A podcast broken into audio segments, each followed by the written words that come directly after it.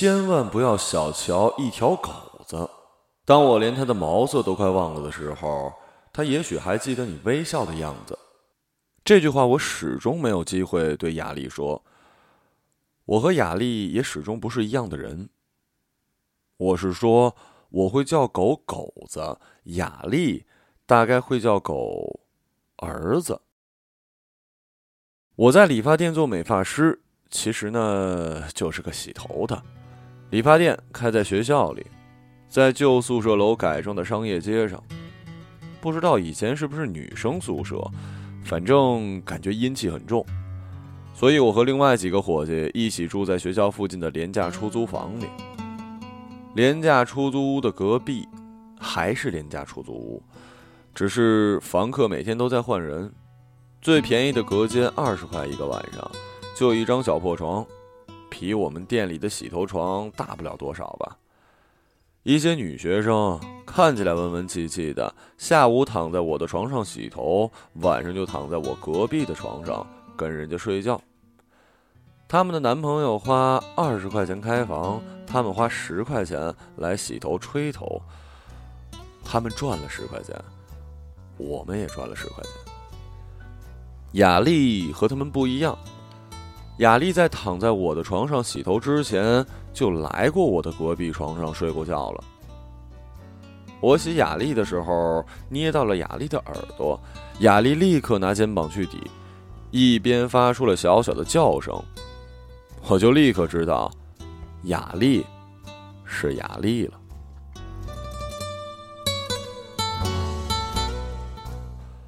雅丽走进店的时候，像一只小灰老鼠。那时候我还不知道雅丽就是雅丽，那时候甚至没有人注意到她。你很容易想象这样的一个女人会如何叫床：微弱的、细细的、欲拒还迎的。总而言之，东洋风。只是自从我搬进出租屋，就没怎么看片了。毕竟隔壁是国语的。亲戚，说起来有点可怜啊！每天晚上我都忍不住就着隔壁的声音给自己来一发，然后瘫软入睡。东阳风的呻吟呢比较平常，各方言版本的也没得，大概就是中心思想了。有的时候很激烈，脏字儿也飙得多；有时候特安静，安静的你以为隔壁的俩人是相约来服药自杀的。直到传来一个被口水呛到的声音，雅丽的声音，不属于上述的任何一个场景。特别的，甚至不像出自他本人，他更像是出自一个绝望的爱着的烧伤病人，又明确，又热烈，又愤怒，又疼。它让你相信一些牙齿是柔软的，一些喘息是坚强的，一些包容是充满侵略性的，哪怕是具死尸也被这欲望唤醒，想起了生前吻过最颤抖的两片嘴唇。何况我今年二十一岁，热滚滚，活生生。据说黑暗环境中的成年老鼠听力更加敏锐。于是，每当这个时候来临的时候，我就关上所有的灯。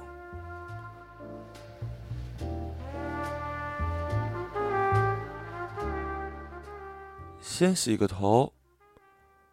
亚丽说：“我看了他一眼，便侧过身子去套外套。他的动作很缓慢，剥一朵玫瑰花似的。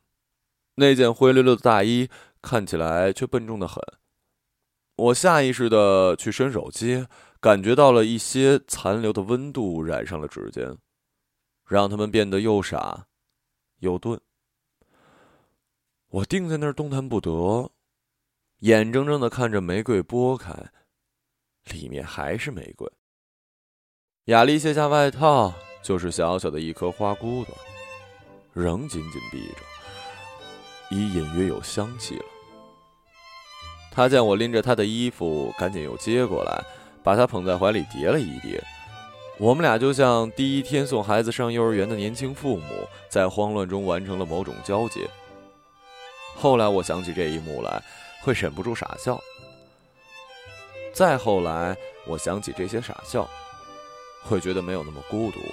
独自爱一个人呢，有点痛苦，但时间长了，这种痛苦也变成了一种陪伴。其实雅丽长得很像我中学时代非常讨厌的女同学，会把雨伞顺时针折好，会给所有书都包上直挺挺的封皮儿。我时常心痒痒，想打破这种干净和控制，看看他们有没有疯狂的样子。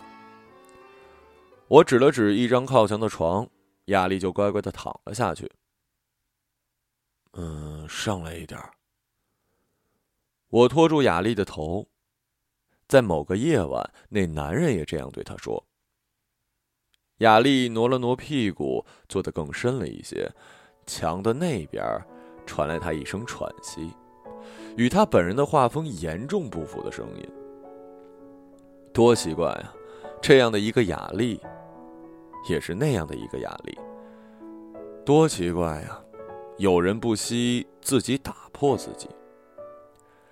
雅丽的头发不是很长，但是很硬，也粗也黑。我只是个洗头的，只能聊这些了。雅丽的脸上有四颗痦子，分别在鼻梁、眉梢、下唇和左脸颊一个说不出具体位置的地方。如果我不是一个洗头的，而是个算命的，就可以和雅丽聊聊这些了。如果我不是洗头的，也不是算命的，也许，也许就可以吻一吻雅丽的头发和雅丽的脸了。我在美容美发学校的时候，老师经常和我们说，对待客人要像对待情人一样，特别是洗头的时候要温柔。不过，这个老师上完课，把剪刀往模型的塑料头皮上一插，转脸就去抽烟了。我想我不是一好学生，所以现在还在洗头呢。当然了，也可能是我用情太深了。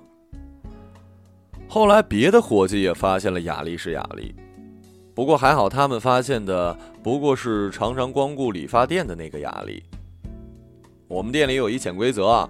虽然我们只是洗头的，呃，我是说，最靠墙的那张床是留给伙计们各自喜欢姑娘的。那张床上正上方的天花板有一张写着发膜价格的报价，有些无聊的姑娘就会把眼睛睁开读那些骗人的广告。墙边有一扇小小的窗子，有一些无聊的阳光就会蒙在姑娘细细的脸上。我领着雅丽走向那张床的时候，所有人都暧昧不明的笑了一下。大概这件事情的乐趣对大伙儿来说，主要在于把一姑娘逼到角落，让她躺倒就躺倒。我猫着腰站在雅丽身后，抚摸着她的头发，感到口中呼出的热气被口罩兜住了，又折返回自己的脸上。这时候，雅丽嘴唇在眼睛的上方，我望着她，就跟蜘蛛侠倒挂下来望着他女朋友一样。尽管地球的安危、世界的正义，或者雅丽的快乐都跟我毫无关系，但是这样度过五分钟，好像比平时更长。雅丽时不时会来吹头发，雅丽成为了专属墙角那张床的雅丽。雅丽会时不时来我的隔壁，雅丽还是那个不知道和谁睡觉的雅丽。但是更多的时候没有雅丽，从洗头床到结账台，八面镜子里没有一个雅丽；从楼梯口到悬彩灯二十二个台阶上，没有一个雅丽；从小食店到旧书店的三十七间店铺里，没有一个雅丽。我的生活如常，每天经手很多的姑娘，我随随便便的洗洗她们，努力夸夸她们，再拿一个大风筒把她们的直发吹卷，卷发吹直。我的生命里，只要雅丽不来，就没有雅丽。我算了一笔账，洗一个头能赚一块钱，一天洗二十个头可以赚二十块钱提成。按理说就可以去隔壁开个房间睡到雅丽了，当然，我也愿意只是洗洗他。这样看起来，我对雅丽来说也不是太穷。我和雅丽的问题不在于我太穷了，而是雅丽已经有了一个很穷的男人，只能开二十块钱的房间和他睡觉，还让他的声音勾起了另一个穷光蛋的幻想。约会的那么简陋，雅丽仍然十分卖力。她每次都早早的化好淡妆，还特意来我这儿吹头发。我精心吹的头发呀，再由另一个男人拨乱，相当于做无用功。可是他那么快乐，我还能说什么呢？我说：“看你常来，不如办张卡吧。”嘿。雅丽还真的办了一张积分卡，她把头埋在柜台里，仔细的写下了“吴雅丽”三个字。从此，她来洗头，我就在卡上敲一个章。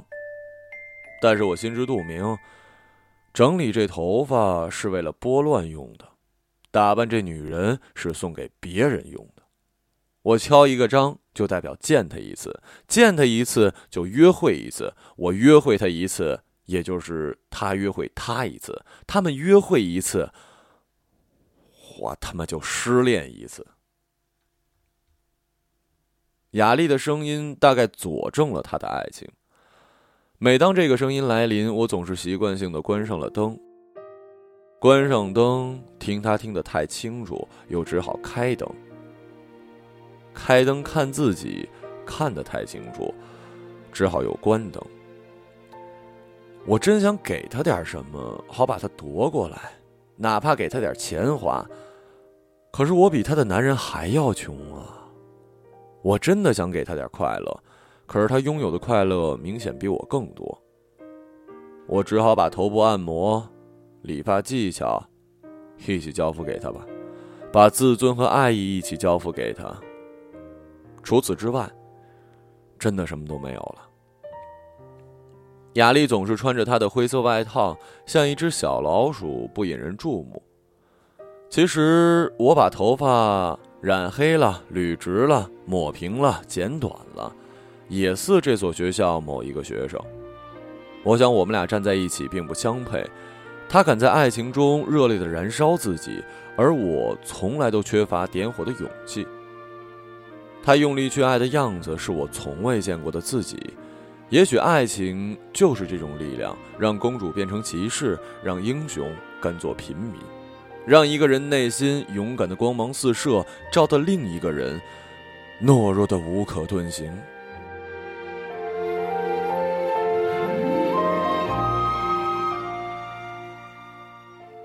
一个礼拜六，我请了假，去看我的同乡欧文。哦，呃，原来不叫欧文。因为是成了发型总监的男人，才叫欧文了。理发店在市中心最贵的地皮占了三层，进门有人鞠躬，进电梯有人陪同。我兜兜转转，终于找到了欧文的工作室，其实就是一透明的隔间。欧文梳了一大背头，穿了一件白衬衫，正扎着马步给一七八岁的小女孩编辫子。隔间里的沙发上坐着一个年轻的不像妈妈的女人，翘起一只穿着高跟鞋的脚，有一搭没一搭的翻着时尚杂志。雅丽啊，这世界上还有这样的地方呢。等欧文忙完，已经过去两个小时了。我坐进休息区，看着那些脑袋上包着毛巾走来走去的人。再怎么高级的理发店，还是要把头发打湿啊。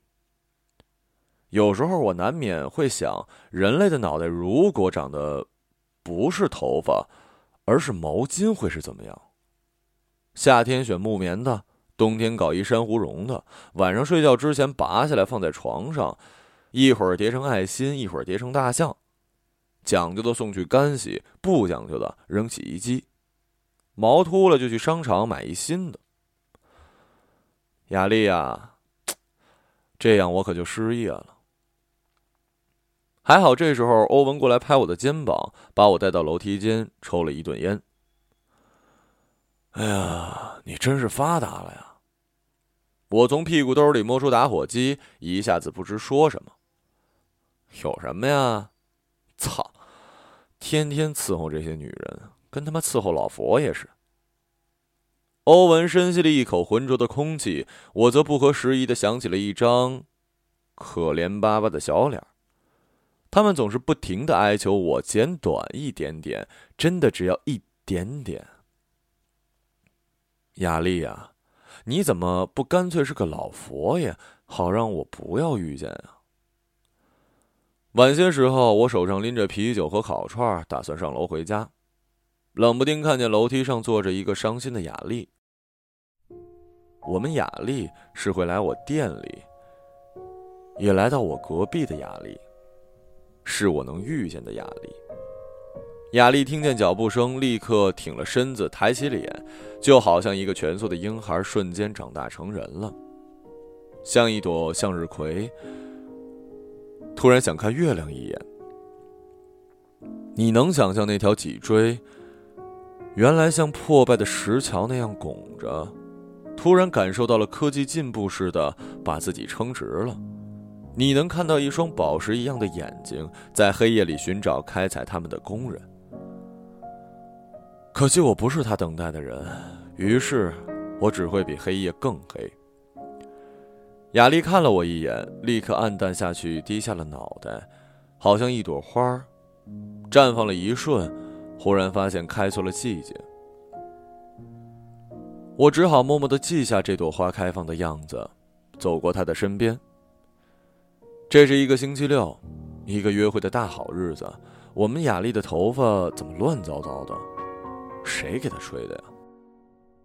我的钥匙怎么就好端端的待在口袋里，这么快就找到了呢？我心里有一个不好的预感。而且这个预感成真了。从那个星期六以后，雅丽没有再来洗头，也没有再来到我的隔壁。我的生命里，只要雅丽不来，就没有雅丽。可能是吵架了，可能是分手了，也可能是男方突然得了绝症。我比较在意的是，理发店的积分卡还没积满，怎么说不来就不来了呢？那张卡虽然颜色俗艳了一点。好歹每个章盖在格子里，字正腔圆啊！我是说，那张积分卡的礼物，是我买的一条项链啊。如果有一个平行世界，我比现在混的好一点点儿。我是说，比如在一间高级沙龙门口鞠躬，当我抬起头的时候，却不知道我面前的雅丽就是雅丽。雅丽一言不发，只是抚摸着怀里的狗子。当然，我会叫狗狗子，雅丽大概会叫狗儿子。他和别的小姐太太们一样，每天睡在华贵的床上，从来不劳烦自己的双手整理头发和脸。我关上门，直起腰，也不会多看雅丽一眼。我不知道有没有一只大雁，偶尔想留下。看看北方的冬天，人们看见它孤零零的在天空中飞过，也不过会说：“看，那儿有一只大雁。”我不知道有没有一颗流星，偶尔想回应人们的许愿，他努力的砸出一个心形的坑，却没有任何人发现。我的生命里，只要雅丽不来，就没有雅丽。毕竟。把欢迎光临说的再深情，他也不会走进我的世界。